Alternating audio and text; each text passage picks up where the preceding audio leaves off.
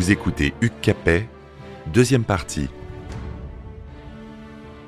Hugues Capet devient roi parce qu'il semble plus facilement manipulable et moins puissant. Son royaume se cantonne à l'île de France. Le roi, c'est le, duc de France, c'est un, un, un, chef euh, d'une famille noble, un peu plus prestigieuse que les autres, mais à peine plus prestigieuse. C'est une, c'est, on, est loin de la, la grande organisation carolingienne. Jean-François Beige, écrivain. Là, on, est, on arrive avec les Capétiens dans l'organisation de la suprématie des seigneurs euh, les uns par rapport aux autres. Le roi se cantonne à ce qu'on appelle son domaine. Claude Govard, professeur émérite d'histoire. Le domaine royal, c'est-à-dire l'ensemble des terres et des droits sur lesquels il exerce son pouvoir directement. C'est sa principauté à lui. Mais autour, il y en a d'autres. Autrement dit, on a un royaume qui est constitué d'une mosaïque de principautés. Et ces principautés fonctionnent exactement de la même façon que la principauté royale. C'est-à-dire que on y a institué des, euh, des princes qui se transmettent le pouvoir de façon désormais héréditaire à partir du XIe siècle. Ces princes connaissent évidemment une structure de société féodo-vassalique. Ils concèdent une partie de leur territoire à des seigneurs qui sont inférieurs dans le rang de l'aristocratie. et qu'est-ce qu'ils leur concèdent? Ben, Ils leur concèdent des fiefs. Hein. et dans ces fiefs, ben, il peut y avoir des droits de justice, un château, etc. Comment il gouverne, le roi Pas par des actes législatifs, mais par des chartes ponctuelles données à tel ou tel euh, seigneur, laïque ou ecclésiastique. Ces chartes sont le fruit d'une requête, le plus souvent. Et la charte comporte le plus souvent un don. C'est-à-dire que l'acte politique est d'abord un acte de générosité octroyé par le roi. Cela implique que la cour du roi est un réceptacle de demandes, de requêtes. De la part de qui? Essentiellement des aristocrates. Mais la cour des Capétiens, des premiers Capétiens surtout, je l'imagine comme un lieu assez libre d'accès pour la personne royale. Le roi va s'entourer petit à petit d'un chancelier, Hein, pour ses écritures, euh, d'un connétable, d'un sénéchal, de bouteiller. Mais ces, offices, vous le voyez, sont des offices qui sont à cheval et qui mêlent intimement le privé et le public. Ce sont des offices de, maison, de bouche. Hein, le boutillier, c'est clair, hein, c'est celui qui s'occupe aussi euh, de, la, la table et des vins. voilà. Euh, mais en même temps, il peut prendre des décisions, vous voyez, ils font partie de l'entourage et ils ont un titre. Et qui sont ces officiers? C'est la fine fleur de l'aristocratie d'Île-de-France qui vient entrer au service euh, de, la, euh, de la monarchie capétienne. Des Capétiens directs aux Valois puis aux Bourbons pendant huit siècles, ce royaume allait s'agrandir tout en ayant à sa tête un représentant de la même famille, celle dont le premier représentant avait été choisi parce qu'il semblait faible. Les Capétiens vont régner jusqu'en 1848. Michel de Decker, écrivain d'histoire avec Louis-Philippe. Alors avec évidemment les Capétiens directs, euh, euh, ensuite la branche euh, sera la branche des Valois, ensuite la branche des Bourbons, et puis on terminera avec la branche des Orléans. Cette dynastie capétienne, elle durera très longtemps. Jean-François Beige, écrivain. Et elle est le fruit euh, de mille ans euh, de, de, guerre, de discussion, de désordre et du passage de la Gaule romane à la Gaule franque. On s'aperçoit que c'est là que se construit la France. Et en 987, avec Hugues Capet, on peut parler de France. Mais plutôt que de conquérir comme Clovis et Charlemagne, Hugues avait choisi de durer il instaure dès Noël 987 la règle de la primogéniture mâle en associant au trône son fils aîné, Robert II. Pendant plus de deux siècles, les successeurs du Capet utiliseront cette stratégie afin de stabiliser le pouvoir et de pérenniser la dynastie. Ils feront sacrer de leur vivant leur fils aîné. Et ainsi vont correspondre pour les siècles à venir deux idées, l'idée de la France et l'idée du sacre. Désormais, le sacre suit un certain ordre. Autrement dit, chaque fois qu'un roi arrive au pouvoir, il est sacré selon un ordo. Le terme latin est difficile à traduire, c'est un texte qui dit dans quel ordre il faut faire la cérémonie. Il y a un rituel du sacre qui s'est défini, qui a été accentué, qui s'est développé d'ailleurs au cours du XIIIe siècle. Et les rituels font que c'est une garantie de la euh, légitimité. Si on suit le rituel, ce qui en ressort est légitime. Ce sont des choses très difficiles pour nous à comprendre, mais le rituel, c'est fondamental pour le pouvoir politique à l'époque qui nous intéresse. Petit domaine, mais grande idée, qui fera petit à petit son chemin dans un monde féodal instable en recherche d'équilibre. D'autant que le premier capétien sait s'appuyer sur une réponse de l'Église face à cette instabilité. Il convient dans un premier temps de maîtriser la violence de cette société féodale. L'ordre de Cluny euh, va aussi permettre le développement de ce qu'on appelle la paix de Dieu, qui va devenir d'ailleurs à la fin du XIe et au début du XIIe siècle la paix du roi. Hein. Qu'est-ce que c'est que la paix de Dieu? C'est de développer, alors avec l'épiscopat d'ailleurs, hein, il n'y a pas que l'abbaye de Cluny qui est en cause, euh, de développer l'idée qu'il y a euh, des, euh, des violences qui ne doivent pas être commises quand elles sont destinées par exemple contre les clercs, contre les biens des clercs, les sacrilèges, les marchands, les femmes mariées et pucelles, défense de la femme donc, les maisons et les incendies. Donc il n'y a pas que, si vous voulez, l'aspect purement religieux. C'est une, mise en place d'un code de ce qui est licite et de ce qui est illicite comme délit. Et ça donne à ces délits un caractère public. Le mouvement de la paix de Dieu, qui s'officialise à Charroux en 989, propose une organisation sociale reposant sur trois ordres. Le rôle social des chevaliers est de protéger ceux dont les rôles sociaux sont de travailler et de prier pour les opposer aux, hommes du clergé ou aux paysans qui, sont les travailleurs de la terre, eh bien, ces gens, les, chevaliers, sont des gens qui sont dans l'armée, ce sont des militaires qui défendent leur seigneur et qui sont naturellement, pour les différencier également, des fantassins euh, équipés d'un cheval. On dit aussi que ce sont des cavaliers. Et c'est devenu un titre de noblesse, chevalier, titre qui va rester héréditaire, car on pouvait devenir chevalier de père en fils, à condition toutefois euh, de passer dans cette merveilleuse cérémonie était l'adoubement. L'Église s'était aperçue que si on privilégiait toujours les guerriers les plus forts, les plus courageux ou les plus malins, eh ben on n'aura pas forcément des seigneurs vertueux. Et donc cette idée d'avoir euh, des gens qui seraient élevés selon un code éthique, comme on dirait de nos jours, qui seraient à la fois distingués parmi les guerriers, parmi les meilleurs guerriers, mais comme euh, ayant un corps de règles. On dirait euh, il faut qu'ils apprennent aussi euh, la déontologie de la guerre. C'est à ce moment-là qu'on a créé les règles chevaleresques. Lorsqu'on était reçu chevalier, lorsqu'on était fait chevalier, eh bien, on était à la fois reconnu comme quelqu'un de courageux, mais aussi quelqu'un qui avait une formation morale et religieuse. L'an 1000 approche alors. De plus en plus de prédications annoncent l'Apocalypse mille ans après la mort du Christ. En s'étant troublés sur le plan politique, les angoisses n'en sont que plus exacerbées. La conjoncture économique, sociale et culturelle est pourtant favorable.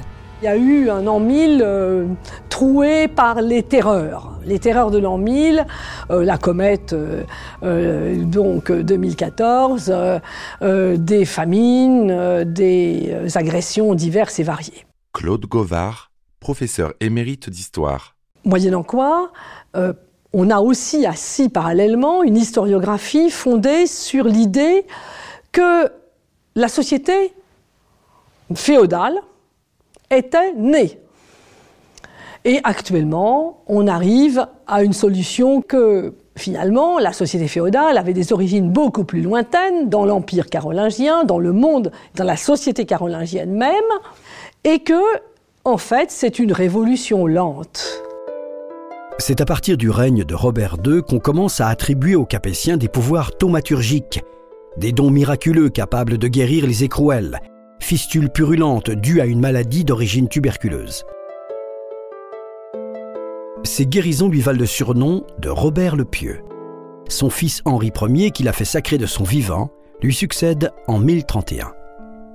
Ce pouvoir thaumaturgique est né, on ne sait pas exactement quand, mais on va dire au cours du XIe siècle, probablement à la fin du XIe siècle.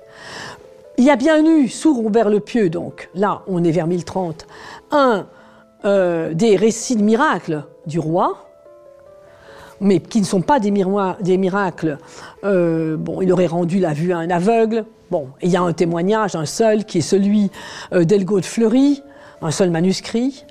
En fait, petit à petit, le miracle royal se focalise sur la maladie des glandes du, cou qu'on appelle les scrofules, les scrofuleux donc, et c'est un miracle qui se poursuit jusqu'à la fin de la dynastie des, rois de France, c'est-à-dire que Charles X a encore guéri les écrouelles.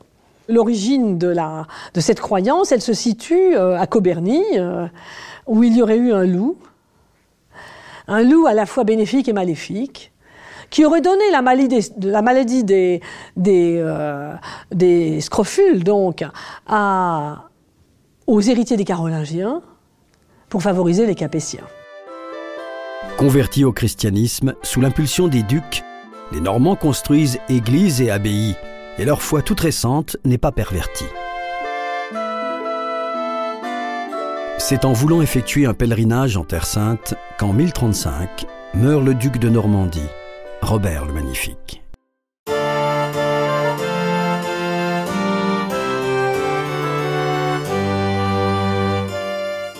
Le fils de Robert le Magnifique, Guillaume, est né en 1028. Cet héritier de 7 ans est donc un bâtard. Robert le Magnifique est un duc de Normandie, un des descendants du tout premier de, de Rollon, le, le, créateur de la Normandie, au traité de Saint-Clair-sur-Epte en l'an 911.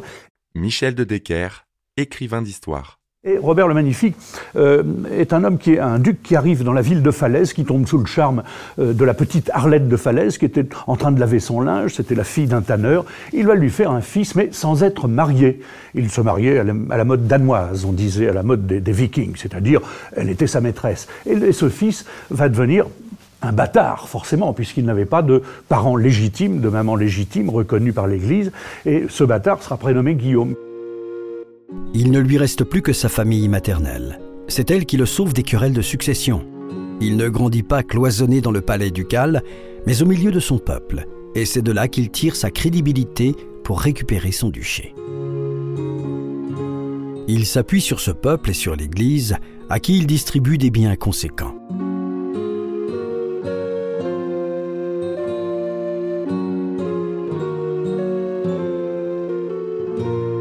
Son mariage avec Mathilde de Flandre renforce encore une Normandie administrée d'une façon rationnelle et réunie autour de valeurs pures.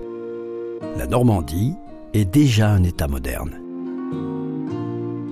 Guillaume est un bâtard, mais il connaît le respect, notamment celui du droit féodal. Ainsi, il ne profite pas d'une victoire sur le comte d'Anjou soutenu par le capétien Henri Ier de France pour réclamer plus que ce que la logique féodale lui permet de réclamer. Il montre l'exemple du comportement à adopter dans ce monde féodal en pleine construction.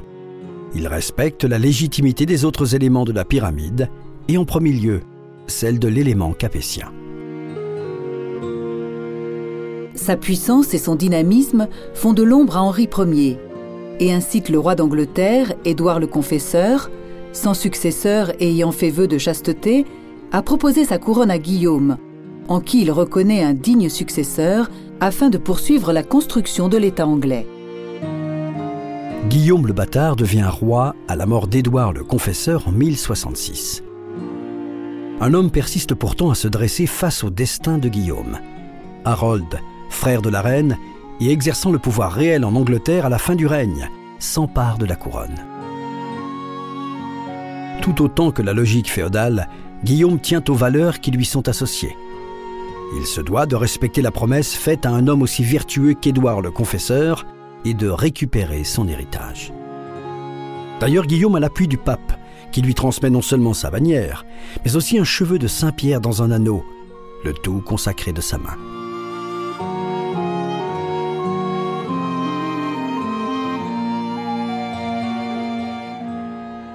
C'est une croisade avant l'heure que Guillaume prépare méticuleusement avec tout son peuple. Bûcherons et charpentiers lui construisent une flotte de 600 navires, capables de transporter des éléments préfabriqués de fortin, des machines de guerre, des chevaux, l'approvisionnement de toute une armée. 7000 hommes, parmi lesquels beaucoup de laissés pour compte de la pyramide féodale, les fils cadets des seigneurs de Normandie et à qui il promet un fief sur la terre d'outre-Manche. De violents vents contraires repoussent le départ et font croire à un mauvais présage. Ces pressentiments se confirment alors que la flotte longe la côte à vide et que d'un second lieu d'embarquement, l'appareillage est toujours impossible. Guillaume se décide à organiser avec toute son armée une procession, la nuit. Une comète passe dans le ciel et le vent se met alors au nord. Guillaume prend la tête de la flotte sur le navire battant pavillon pontifical, Croix-Rouge, sur fond blanc. Le vaisseau amiral est si puissant qu'il arrive seul à l'aube, en vue des côtes anglaises. Ce n'est qu'en milieu de matinée que le reste de la flotte rejoint le bateau de Guillaume et que le débarquement peut s'effectuer le 29 septembre 1066. Harold n'y croyait plus. De Londres, il marche avec son armée à la rencontre de Guillaume le Bâtard, jusqu'à la colline de Hastings, d'où il décide de repousser les vagues normandes en édifiant un triple barrage. De flèches tout d'abord, de boucliers et de javelots dans un second temps, enfin pour ceux qui survivent, un troisième rempart constitué de haches, de celles que les vikings affectionnaient. Et les vagues sont effectivement repoussées. Le chaos est tel dans les rangs français que l'on croit Guillaume mort. Il relève la protection nasale de son casque et avant de lancer un nouvel assaut, ordonne à ses archers d'incliner leurs tirs vers le haut afin de contourner la muraille de boucliers et fait abattre une pluie de flèches sur l'armée anglaise. Les flèches tombent du ciel et l'une d'elles transperce la tête d'Harold de part en part. L'usurpateur est mort, et au soir, son triple mur finit par céder. Les vagues normandes déferlent sur toute l'Angleterre. Guillaume le bâtard devient Guillaume le conquérant. Par la volonté de Dieu, il est couronné roi d'Angleterre le 25 décembre 1066 dans la basilique de Westminster.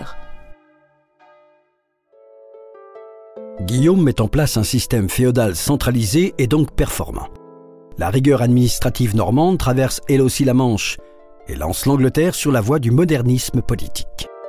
Avec la pierre de Caen, on construit la Tour de Londres. Le français devient la langue officielle. L'anglais n'est plus enseigné. Utilisé uniquement par le peuple, il se simplifie. C'est un territoire qui, euh, petit à petit, euh, adoptera euh, le, les, traditions, on pourrait dire, gallo-romaines. Jean-François Beige, écrivain. Euh, matinée de culture franque, ce qui faisait un peu l'originalité du, royaume de France, espèce de, bouillonnement euh, de traditions, de droit romain, euh, de traditions guerrières, d'héritage gaulois aussi, parce qu'il y a là-dedans des traditions gauloises qui sont maintenues. Eh tout ça essaimera en Angleterre. C'est pourtant durant le règne de Guillaume que les tensions entre le royaume d'Angleterre et celui de France apparaissent pour s'éterniser pendant plusieurs siècles.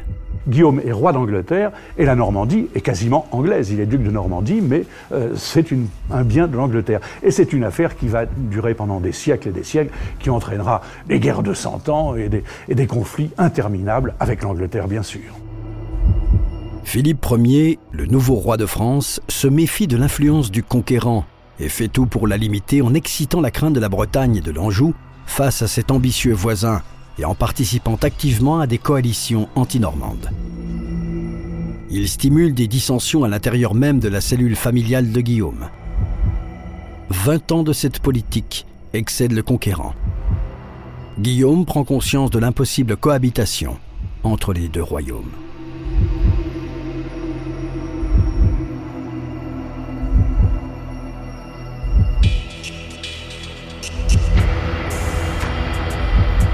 C'est en 1087, sur la route de Paris, que son cheval trébuche sur une braise ardente et qu'il trouve la mort.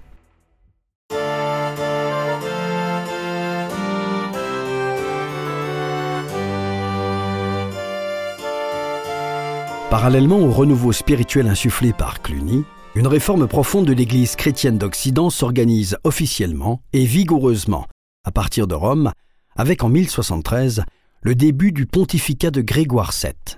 Le voyage est assez long, donc il y a une période féodale. Pierre Sirgan, chanoine de l'abbaye de Moissac plus douteuse, enfin on a eu du mal à s'en sortir, mais la réforme grégorienne a cherché justement à donner la pleine liberté aux abbayes, les sortir de l'autorité des rois ou comme ici des comtes de Toulouse. Un schisme a provoqué une rupture entre Rome et Constantinople sur le plan dogmatique, une rupture avec les chrétiens d'Orient. Ce qui n'empêche pas les alliances militaires entre chrétiens face à une menace extérieure à la communauté. Or, l'empereur d'Orient a besoin d'aide. Cet appel au secours va converger avec la volonté farouche de l'Église de réformer la société de l'Occident chrétien. En novembre 1095, le pape Urbain II organise un concile à Clermont qui réunit quelques 200 prélats, les principaux hommes influents sur le plan spirituel en Occident. Ils viennent de France, d'Espagne, d'Italie, d'Angleterre. Aucun ne vient de l'Empire germanique. L'autorité de cette Église qui se réforme a heurté les sensibilités des empereurs germaniques. Le but est de renforcer la paix de Dieu qui n'est guère respectée. À la fin du concile, Urbain II lance dans un prêche en plein air l'idée de la première croisade. Il s'agit de libérer la Palestine aux mains des musulmans depuis 638, de reconquérir les lieux saints qui ont vu vivre et mourir le Christ. Mais pour les musulmans aussi, Jérusalem est une ville sainte. Et pourquoi une croisade? Parce que depuis la mort du Christ, tout le monde vivait en bonne ambiance là-bas, à Jérusalem, les juifs, les musulmans, les chrétiens, tout le monde vivait en bonne ambiance et il ne se passait rien de dramatique. Michel de Decker, écrivain d'histoire si ce n'est qu'à ce moment-là, euh, à la fin du, XIe siècle, euh, Jérusalem est envahie par des Turcs, euh, des turco-mongols. Et ces Turcs vont massacrer autour d'eux les musulmans, autant que les juifs, autant que les chrétiens. Et ça, ça va se savoir évidemment sur le continent, chez nous. Et à ce moment-là, on se dit, il faut aller aider les chrétiens à Jérusalem et profitons-en donc pour délivrer le tombeau du Christ qui maintenant est aux mains des infidèles. Une tournée de propagande s'organise. Elle reprend comme un leitmotiv des exemples du comportement immonde de ces musulmans considérés comme des païens idolâtres, qui massacrent des chrétiens, tout comme les Romains l'avaient fait avant eux aux origines de la chrétienté. Des discours sur la fin des temps apparaissent. Des illuminés ou des visionnaires reprennent en l'amplifiant le message envoyé par l'Église officielle. La dernière bataille de l'histoire est pour maintenant. L'idée de croisade combine la notion de pèlerinage en vue de racheter ses péchés et celle de guerre sainte, une guerre pour laquelle la violence est pardonnée. Il est possible maintenant d'être chrétien et chevalier. La violence du monde féodal sera canalisée en dehors de l'Occident chrétien et le chevalier servira un idéal, une chevalerie du Christ. Avant, ils défendaient chacun un seigneur terrestre, maintenant, ils défendent tous le même seigneur, Urbain II fait remonter la logique féodale jusqu'au service de Dieu. Le service de Dieu aura lui aussi sa rémunération, le salut de l'âme. Et puis, si ce n'est les chevaliers francs, les descendants de Charles Martel, qui libèrent Jérusalem, qui pourra le faire? Surtout qu'une rémunération plus matérielle et plus immédiate peut être espérée. Des terres ou tout simplement la fortune, mais bientôt des exploits. Jérusalem et les lieux saints sont repris par les croisés en 1099. Les croisades donnent naissance à une nouvelle chevalerie avec un code et un principe de base, l'honneur. Le croisé est marqué du signe de la croix. Le capétien Philippe Ier, bigame excommunié, ne peut prendre part à la croisade. L'Occident est composé de différents peuples qui n'ont en commun que le christianisme. La notion de chrétienté naît de l'idée de croisade, de cet ennemi d'une autre religion. En passant à côté de cette croisade, le Capétien devra attendre la prochaine pour retrouver une réelle influence sur le peuple de Francie. De nombreuses motivations ont pu stimuler ces milliers de croisés, de l'aventurier au mendiant, mais tous étaient en quête de spiritualité.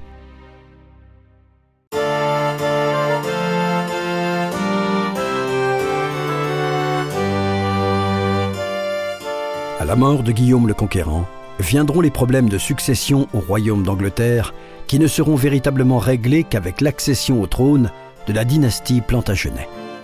Mais c'est l'héritage de Guillaume en termes d'organisation politique qui leur permettra d'asseoir leur autorité. L'idéal de croisade, lui, bercera tout le Moyen Âge et traversera les siècles. L'utilisation du système féodal créé par Guillaume le Conquérant, avec son organisation pratique, ainsi que l'idéal de croisade et sa philosophie, permettront aux futurs capétiens de fédérer et d'asseoir leur autorité sur un territoire qu'on appelle la France.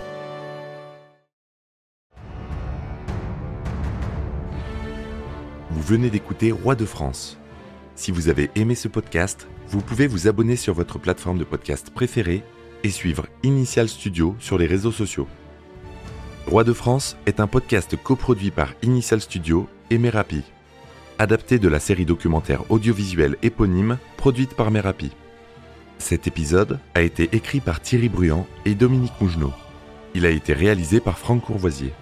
Production exécutive du podcast Initial Studio. Production éditoriale Sarah Koskiewicz et Mandy Lebourg, assistée de Sidonie Cotier. Montage Victor Benamou, avec la voix de Morgane Perret.